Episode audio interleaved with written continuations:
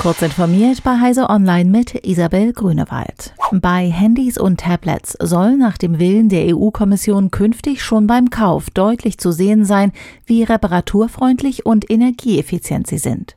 Wie aus einem Gesetzentwurf der Brüsseler Behörde hervorgeht, könnte künftig vorgeschrieben werden, entsprechende Geräte, ähnlich wie bereits Waschmaschinen, Fernseher oder Geschirrspüler, mit einem Label auszuzeichnen. Die EU-Kommission holt nun Rückmeldungen zu dem Entwurf ein, bis ein entsprechendes Label Realität wird, dauert es voraussichtlich noch länger.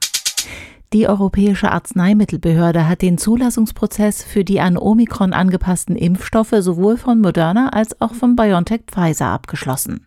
Damit steht zwischen den angepassten Covid-19-Impfstoffen und ihrer Verimpfung nur noch die formelle Freigabe der EU-Kommission und die Empfehlung der Ständigen Impfkommission des Robert Koch Instituts.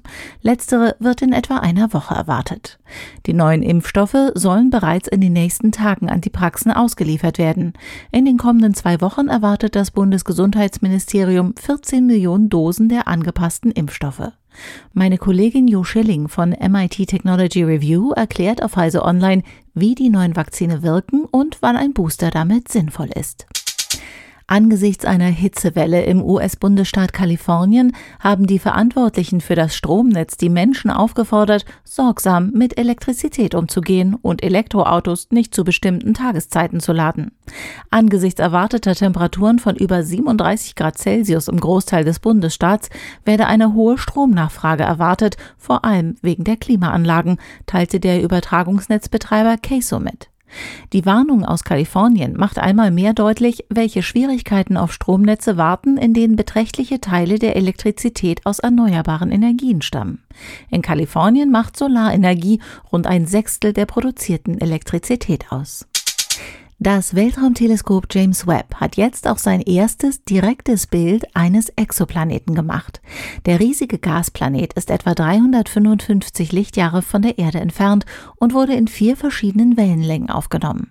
Zwar sind es nicht die ersten direkten Aufnahmen von Exoplaneten eines Weltraumteleskops, aber sie machen deutlich, was jetzt möglich sei. Anfangs habe man nur das Sternenlicht gesehen, erklärt Aaron Carter, der die Arbeit an der University of California in Santa Cruz geleitet hat. Aber mit vorsichtiger Bildbearbeitung habe man den Exoplaneten freilegen können. Ich denke, das Spannendste ist, dass wir gerade erst angefangen haben, betont Carter. Diese und weitere aktuelle Nachrichten lesen Sie ausführlich auf heise.de. Werbung. Jonos ist der größte Hosting-Anbieter in Europa. Mit Hosting-Dienstleistungen, einer Cloud-Infrastrukturplattform und den passenden Services bietet Jonos alles für den digitalen Erfolg. Von der Domain über die Webseite bis zur Cloud. Auf Wunsch unterstützt Jonos alle KundInnen mit kostenfreier Beratung durch feste Ansprechpartner.